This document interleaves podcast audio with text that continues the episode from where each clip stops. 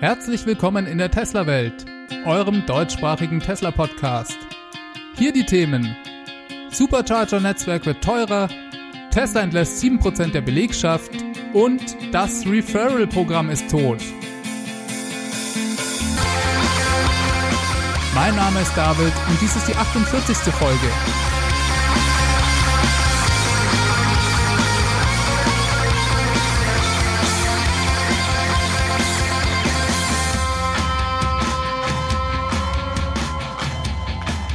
Herzlich willkommen und hallo zurück in der Tesla-Welt. Ich freue mich sehr, dass ihr wieder mit am Start seid und eingeschaltet habt. Mann, war das schon wieder eine Woche. Es ist wieder einiges passiert. Die Glovis Captain, das Schiff mit den Model 3 Fahrzeugen, ist gerade auf dem Weg nach Europa und hat bereits den Panama-Kanal durchfahren. Das Nachrüsten der Supercharger auf CCS in Europa geht fleißig weiter. Laut dem Community Google Sheet das ich euch in den letzten Folgen schon mal verlinkt habe, hat Tesla etwas über 12% der europäischen Supercharger mit CCS nachgerüstet.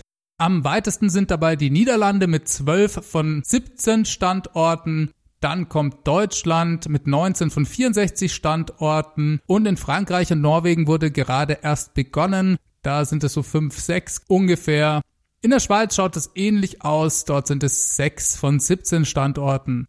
Es scheint aber relativ schnell voranzugehen. Ich könnte mir gut vorstellen, dass Tesla in den genannten Ländern bis zur Auslieferung der Model 3s da relativ weit kommen wird. Es handelt sich hierbei ja auch um die Länder, wo es die meisten Bestellungen gab. Und es schaut so aus, als würde Tesla mit diesen Ländern dann eben auch mit den Auslieferungen beginnen. Zumindest wenn man das an dem Nachrüsten der Supercharger mit CCS festmacht. Ansonsten würde ich sagen, stand diese Woche unter dem Zeichen von Sparmaßnahmen bei Tesla. Irgendwas scheint passiert zu sein.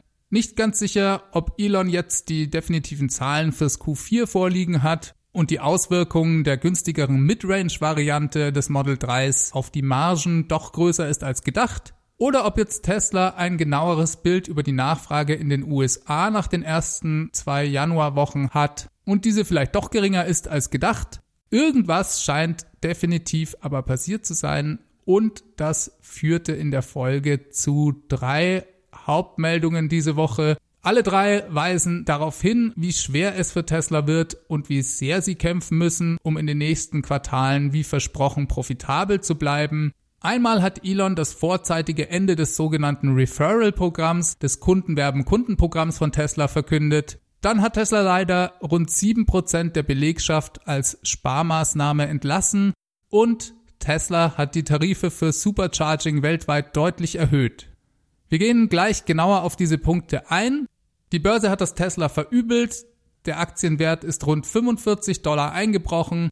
Der Kurs der Aktie lag bei Börsenschluss am Freitag bei 302 Dollar ungefähr. Und das trotz den Entlassungen. Oft steigt ja ein Kurs, wenn Entlassungen angekündigt werden. Was ist also genau bei Tesla passiert? Über den genauen Grund kann man natürlich nur spekulieren. Ich könnte mir vorstellen, dass die Nachfrage in den USA doch noch mehr eingebrochen ist, als Tesla das vielleicht vermutet hat. Es wurden ja einfach unfassbar viele Fahrzeuge im letzten Quartal noch vor Halbierung der Steuererleichterungen in den USA ausgeliefert. Und auch wenn Tesla auf diese Halbierung reagiert hat, und die Preise der Fahrzeuge um 2000 Dollar gesenkt hat, womit sie über 50 Prozent der jetzt entfallenen Steuererleichterung auffangen, so sind die Fahrzeuge de facto doch damit etwas teurer geworden.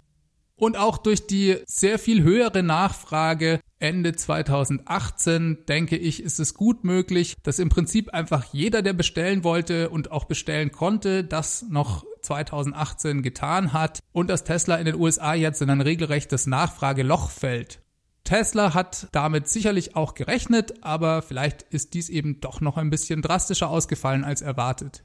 Sehr viele der verbleibenden Reservierungsbesitzer dürften ja auf die Standardversion des Model 3 mit dem kleineren Battery Pack warten und Tesla muss da irgendwie den Spagat schaffen, profitabel zu bleiben, die Nachfrage hochzuhalten und gleichzeitig noch effizienter zu arbeiten, um diese Standardversion in der zweiten Hälfte des Jahres dann anbieten zu können. Aber kommen wir mal zu den einzelnen Maßnahmen, die getroffen wurden. Elon hat in einer E-Mail an alle Mitarbeiter angekündigt, ungefähr 7% der Belegschaft zu entlassen, um Einsparungen vorzunehmen. Dazu muss man sagen, dass Tesla im letzten Jahr, was die Mitarbeiteranzahl angeht, um rund 30% gewachsen ist. Elon dämpft in der E-Mail aber auch gleichzeitig ein bisschen die Gewinnerwartungen der Börse. Und ich denke, das ist im Wesentlichen auch der Hauptgrund, warum der Börsenkurs so eingebrochen ist. Im Großen und Ganzen sagt er, dass sie zwar in Q3 2018 4% Profit gemacht hätten, Teilweise habe dies daran gelegen, dass man zu diesem Zeitpunkt ja in den USA vor allem die hochpreisigen Varianten des Model 3 verkauft habe es sieht wohl so aus, als könne Tesla auch in Q4 einen sogenannten Gap Profit ausweisen. Der falle allerdings kleiner aus als in Q3. Fürs erste Quartal 2019 sieht es so aus, als ob man vielleicht mit großer Anstrengung und etwas Glück und mit den hochpreisigen Varianten des Model 3 in Europa und Asien dann auch nochmal in die Gewinnzone kommen könnte. Und ich denke, das klingt eben für die Börse viel zu vage. Besonders erschwerend kommt hinzu, dass Tesla, wenn ich mich richtig erinnere, im Q1 2019 mehrere große Kredite zurückzahlen muss, die sie aus dem generierten Cashflow zahlen wollten. Auch daher wird das eine richtig knappe Sache.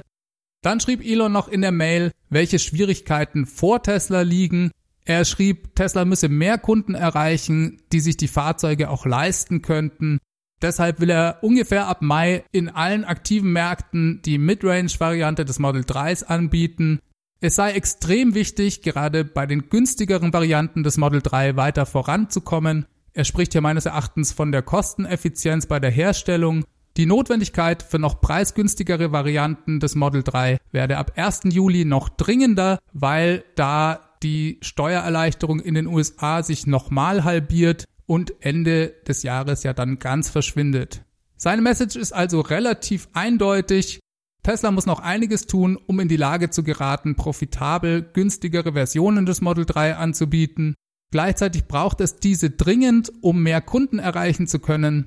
Eine große Herausforderung und leider müssen eben wieder 7% der Belegschaft gehen. Tesla hat ja letztes Jahr auch bereits schon mal rund 9% der Belegschaft entlassen. Klar wächst Tesla gleichzeitig auch sehr stark und sie stellen auch immer wieder neue Leute ein. Trotzdem ist es eben immer eine schwierige Entscheidung und sehr bitter für die Leute, die gehen müssen. Dann hat Elon auf Twitter ungefähr zwei Tage vor dieser E-Mail an die Mitarbeiter auch noch das definitive Ende des Referral-Programms angekündigt. Dieses endet zum 1. Februar und dieses Mal für immer dass dieses nicht für immer so weitergehen würde, war uns allen vermutlich auch irgendwie klar. Was aber dann doch auffällt, ist, dass Elon die Zeit, die dieses noch laufen sollte, um über einen Monat verkürzt hat. Ursprünglich geplant war, dass dieses bis zum 11. März läuft. Und ich denke, daran sieht man doch ganz gut, dass Elon hier dringend die Reißleine ziehen wollte, ich glaube jetzt eigentlich gar nicht, dass hier die Anzahl der gewonnenen Roadster, die ja derzeit, glaube ich, bei über 80 Stück im Moment liegt, den Ausschlag gegeben hat. Bis Ende Januar sind es dann vielleicht sogar über 100 Roadster, die über das Referral-Programm gewonnen wurden.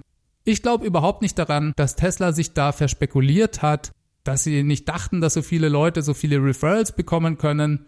Wenn ich mich richtig erinnere, haben über 20 Personen weltweit ja sogar zwei Roadster gewonnen und auch das war von Tesla mit einkalkuliert. Sonst hätten sie das Programm ja nicht so gestaltet, dass man zwei Roadster gewinnen kann.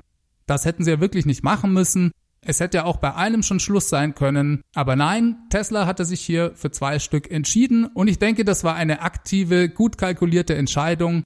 Ich glaube ganz einfach, das hat etwas mit dem Gewinn zu tun. Elon hat versprochen, ab Q3 2018 in allen Folgequartalen profitabel zu sein. Und ich denke, es ist vermutlich schwieriger als er dachte. Daher muss er Kosten sparen. Jedes Referral ist bares Geld wert und frisst einen Teil der Marge. Und ich denke, Elon hat hier entschieden, dass sie sich das im Moment weiter nicht leisten können. Ich weiß ja nicht, wie es euch geht, aber Tesla hat dieses Programm ja derart oft verlängert und auch schon öfters gesagt, dass es nicht weiter fortgeführt werden würde, sodass ich persönlich glaube, dass es zu einem späteren Zeitpunkt in irgendeiner abgewandelten Form wiederkommen wird. Man kann ja durchaus irgendwas an der Preisstruktur ändern. Und es macht ja auch eigentlich wirklich keinen Sinn, dass ein geworbener Kunde, der ein Model 3 kauft, genauso viel wert ist wie ein geworbener Kunde, der ein Model X kauft. Wenn man ein Model X P100D mit allen Extras, Autopilot und so weiter ausstattet, kostet es über 180.000 Euro. Das sind einfach drei Model 3. Daher hat diese Gleichstellung der Referrals meines Erachtens nicht so viel Sinn gemacht. Keine Ahnung, ob und in welcher Form das Referral-Programm also wiederkommen wird. Vorerst wird es auf jeden Fall erstmal eingestampft. Dann gibt's auch ein paar Leute, die das Stoppen des Referral-Programms als Maßnahme von Tesla ansehen, um die Nachfrage zu begrenzen diese sehen das zusammen mit dem abgeschafften 75 Kilowattstunden Battery Pack bei Model S und Model X, was ja auch die Nachfrage in gewisser Weise einschränken dürfte, als einen Hinweis an, dass ein Update der Fahrzeuge vermutlich, was die Battery Packs betrifft, unmittelbar bevorsteht. Um dies umzusetzen, so die Argumentation, wäre es für Tesla nicht so schlecht, etwas weniger Nachfrage in den nächsten paar Wochen zu haben, um die Produktionslinien in Ruhe umstellen zu können. Das ist theoretisch natürlich vorstellbar, aber ich denke doch, dass es wahrscheinlicher ist, dass das Einhalten des Gewinnversprechens dann doch eher hier die entscheidende Rolle gespielt hat. Es sind diese Woche einfach drei verschiedene Nachrichten, die doch alle in dieselbe Richtung weisen. Kündigungen, Einstampfen des Referral-Programms und Erhöhung der Tarife am Supercharger. Kommen wir mal zu letzteren, Tesla hat diese Woche die Preise weltweit im Schnitt um rund 33 Prozent angehoben und das nach einer auch schon recht ordentlichen Preiserhöhung letztes Jahr. Dabei hat sich noch etwas geändert. Bisher hatte Tesla die Preisangaben immer nach Regionen aufgeteilt. Das ändert sich nun. Ab jetzt gibt es individuelle Preise für jeden einzelnen Supercharger, um hier noch besser auf lokal variierende Einkaufspreise für den Strom einzugehen. In Europa liegen wir jetzt so zwischen 28 und 32 Cent pro Kilowattstunde. In Deutschland gibt es ja ein Zwei-Stufen-Modell, welches nicht nach Kilowattstunden, sondern nach Minuten abrechnet. Hierzulande kostet ab jetzt die Minute 23 Cent für Laderaten bis zu 60 Kilowatt. Lädt man schneller als 60 Kilowatt, verdoppelt sich der Preis auf 46 Cent die Minute. Vorher waren es zum Vergleich 17 respektive 34 Cent. Auch auf der deutschsprachigen Webseite schreibt Tesla, dass der Preis je nach Supercharger-Standort leicht variieren kann. Das heißt, auch hier behält man sich vor, für jeden Standort den entsprechenden Preis einzeln festzulegen, was aus Teslas Sicht sicherlich auch Sinn macht. Jetzt wäre Tesla aber nicht Tesla, wenn sie nicht auf ihre Fans und Kunden hören würden. Nachdem diese Preiserhöhung sehr viel negatives Kundenfeedback ausgelöst hat, hat Tesla tatsächlich darauf reagiert und die neuen Preise um weltweit durchschnittlich 10% wieder gesenkt. In Deutschland sind sogar über 10%. So lädt man ab jetzt also für 20 Cent pro Minute für bis zu 60 kW und für 40 Cent über 60 kW. In Österreich sind es 28 Cent. Hier wird allerdings pro Kilowattstunde gerechnet. In der Schweiz sind es 30 Rappen pro Kilowattstunde. Das würden so sicherlich auch nicht viele Firmen machen. Ich finde es toll, dass Tesla Kundenfeedback hier direkt und schnell umsetzt. Dafür haben sie sich auch wirklich einen Namen gemacht. Mit Ende des Referral-Programms müssen dann also alle Tesla-Fahrzeuge Geld für das Superchargen bezahlen. Auch die Übergangslösung für Model S und X, dem Kunden jährlich 400 Kilowattstunden als Freikontingent zu geben, hat Tesla ja im November 2018 abgeschafft. Das heißt, seit 2. November war die einzige Möglichkeit, an freie Superchargern zu kommen, eben das Referral-Programm. Das Supercharger-Netzwerk ist ja für Tesla kein Profit Center, das heißt, sie wollen damit erklärterweise kein Geld verdienen. Das haben sie jetzt nach dieser Preiserhöhung auch nochmal eindeutig in einem Statement gesagt. Tesla will damit aber auch keine Verluste machen und hat ja die Herausforderung, das Supercharger-Netzwerk so schnell wie möglich weiter mit Hochdruck ausbauen zu müssen. Genau dafür sollen die Einnahmen auch verwendet werden. Und prinzipiell ist das ja auch gar nicht verkehrt, wenn Tesla hier in Zukunft etwas mehr Geld zur Verfügung hat. Denn davon profitieren ja dann schließlich alle Tesla-Fahrer. Gleichzeitig steht die Version 3 der Supercharger kurz bevor. Diese ermöglicht schnellere Laderaten, was für Tesla durchaus auch zu höheren Stromtarifen im Einkauf an manchen Standorten führen könnte. Gerade in den USA bezahlt man oft mehr für den Strom, wenn man besonders viel auf einmal davon braucht. Es könnte also auch sein, dass diese höhere Peak Demand hier eine gewisse Rolle gespielt hat. Ich persönlich finde die Preise auch nach dieser Erhöhung noch relativ moderat. Wenn ich mir da die Konkurrenz anschaue, die ja im Gegensatz zu Tesla mit ihrer Ladeinfrastruktur Geld verdienen will, so finde ich Teslas Ladepreise vollkommen in Ordnung. Da findet man anderswo ganz andere Preise, gerade wenn es um Schnellladen geht. Und man weiß als Tesla-Fahrer eben auch, dass mit dem Geld der weitere Ausbau finanziert wird, was ich immer noch zusätzlich als persönliches Element empfinde. Dann gab es noch eine erfreuliche Meldung diese Woche, und zwar hat Tesla für das Model 3 die Freigabe für die Europäische Union von der zuständigen Behörde in den Niederlanden bekommen.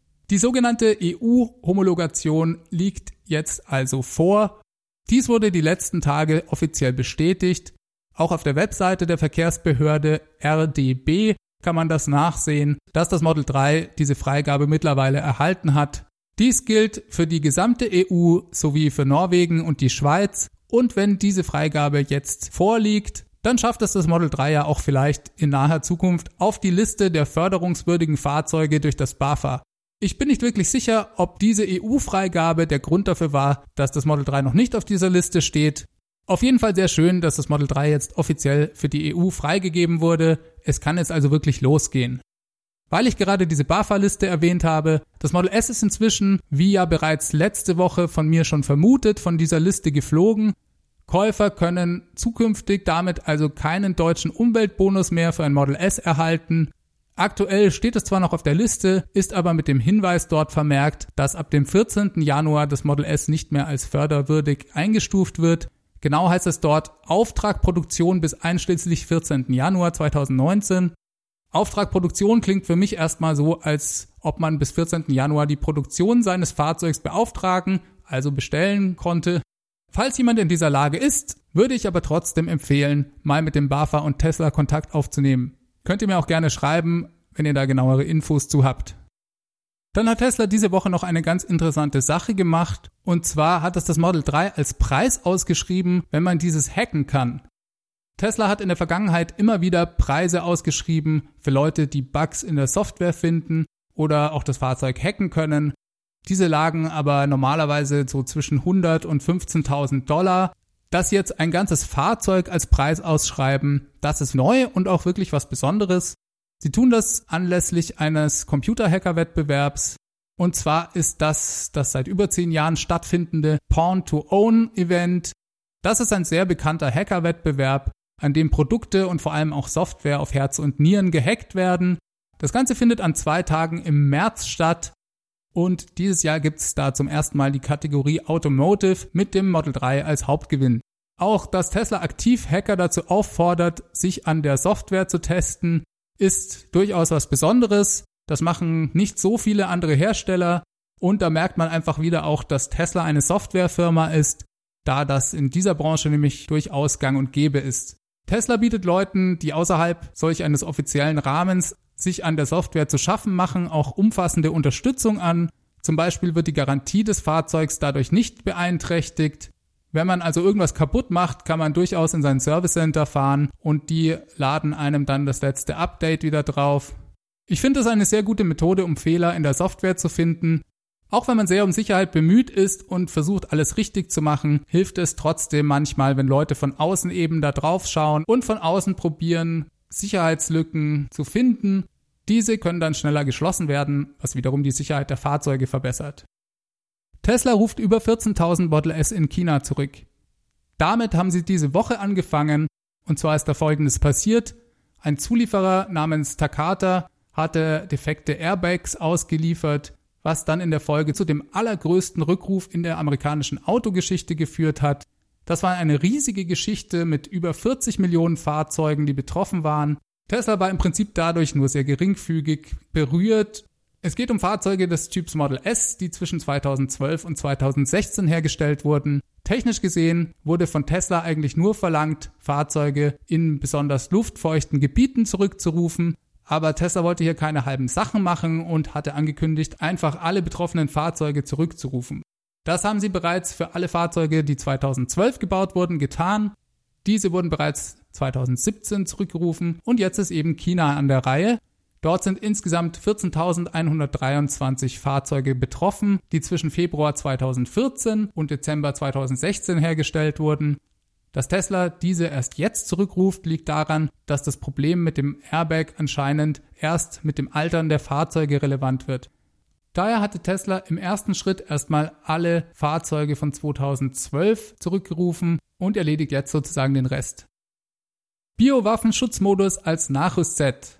Tesla bietet als Nachrüstset den Biowaffenschutzmodus mit HEPA-Filter für Model S und X an, und zwar für ältere Modelle. Der Biowaffenschutzmodus ist sicherlich eins der besonderen Features von Model S und X. Es handelt sich um einen besonderen Luftfilter, der zehnmal größer ist als der in herkömmlichen Autos. Laut Tesla arbeitet dieser aber hundertmal effizienter und entfernt mindestens 99,97 Prozent aller Kleinstpartikel. Bakterien, Viren, Pollen und Sporen werden dadurch ebenfalls entfernt. Und der Biowaffenschutzmodus setzt dem Ganzen dann noch die Krone auf, indem er nämlich im Auto eine Art Überdruck erzeugt, sodass von außen dann wirklich keine Luft mehr eindringen kann. Die Innenraumluft wird dann durch die Filter gereinigt und Tesla spricht davon, dass man in diesem Modus eben auch einen Angriff mit Biowaffen überleben könne. Daher auch sein Name. Dieses Feature ist bei Model S und X seit letztem Jahr Standard und jetzt bietet Tesla für ältere Modelle für 500 Dollar ein Nachrüstset an, inklusive der entsprechenden Firmware für den Biowaffenschutzmodus und einen neuen HEPA-Filter. Model S-Fahrzeuge können dies aber nur ab dem Facelift eingebaut bekommen. Das betrifft also alle Fahrzeuge, die ab April 2016 hergestellt wurden.